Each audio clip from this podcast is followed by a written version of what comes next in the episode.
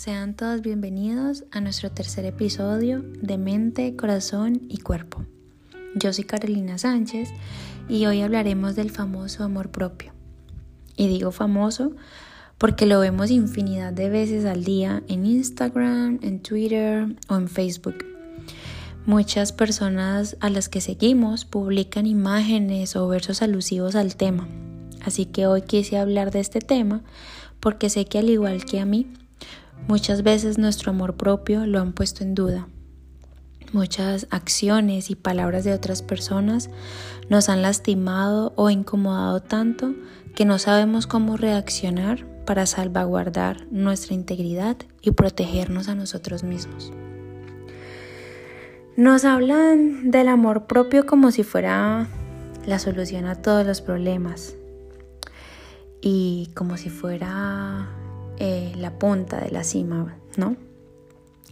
Pero todos sabemos en el fondo que, que no es así, que hay algo más. Pero es importante que, que resaltemos o que tengamos claro que cuanto más nos conocemos a nosotros mismos, pues es más fácil poner límites, tomar decisiones y alejarnos de aquello o aquellos que nos pueden lastimar física, mental y emocionalmente. Quería hablar como de una etapa en la que cada ser humano pues pasa, ¿cierto? Que es como la adolescencia. Y es que en esa etapa somos tan vulnerables todos estamos tratando de encajar, de encontrar nuestros gustos, de conocernos.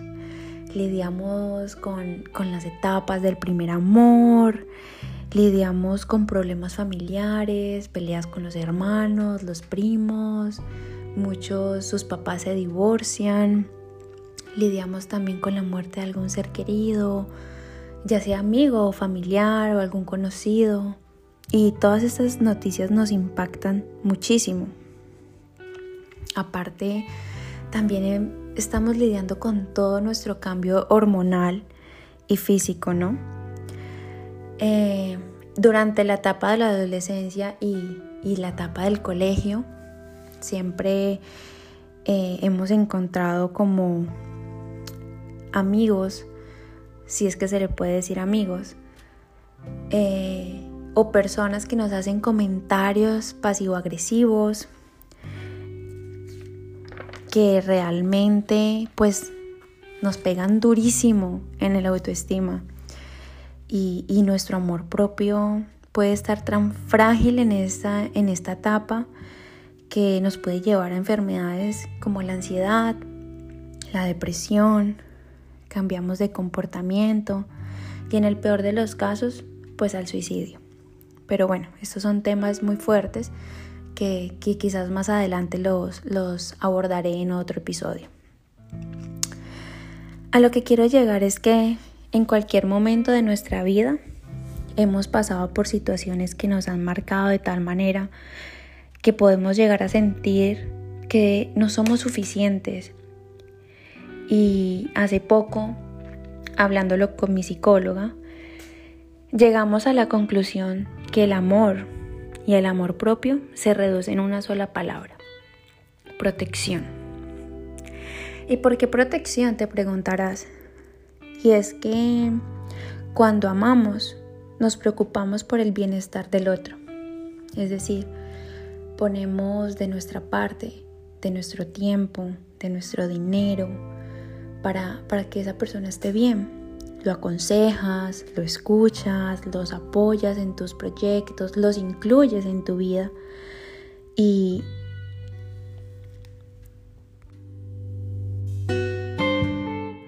recuerdas que son parte de tu vida. Y cuando hacemos referencia al amor propio, pues realizamos pequeños o grandes actos, digo yo para llegar como a ese punto de protección, ¿verdad? Como hacer ejercicio, comer saludable la, mayor parte del tiempo, hablar con alguien que, que amemos, puede ser un familiar o un amigo cercano, bailar, mm, escuchar tu música favorita, ir al doctor, ir al dentista, ir a terapia, acercarte a Dios o meditar, hasta quedarte eh, en tu cama descansando después de un día o una semana demasiado ocupada. Esos son actos de amor propio. Y antes de que se me olvide, poner límites es fundamental para fortalecer esta parte de ti. Alejarte de aquellos que nos hacen todo el tiempo comentarios ofensivos o como dije anteriormente, esos comentarios pasivo-agresivos, aquellos que todo el tiempo te están criticando, te están juzgando, te hacen sentir incómodo, pero que siguen allí sonriendo a tu lado. Puede ser un amigo, alguien del trabajo o hasta tu propia familia. Solo recuerda que este proceso no es fácil, que tienes que hacerlo a tu ritmo, que es importante dedicarte tiempo a solas para irte conociendo. Ten presente que mientras te autoconoces tendrás muchas facetas, que no tienes que encasillarte en una sola cosa, que es importante que vivas tus emociones, pero claro, que también estés dispuesto a dar un paso hacia un lado y continuar con el proceso.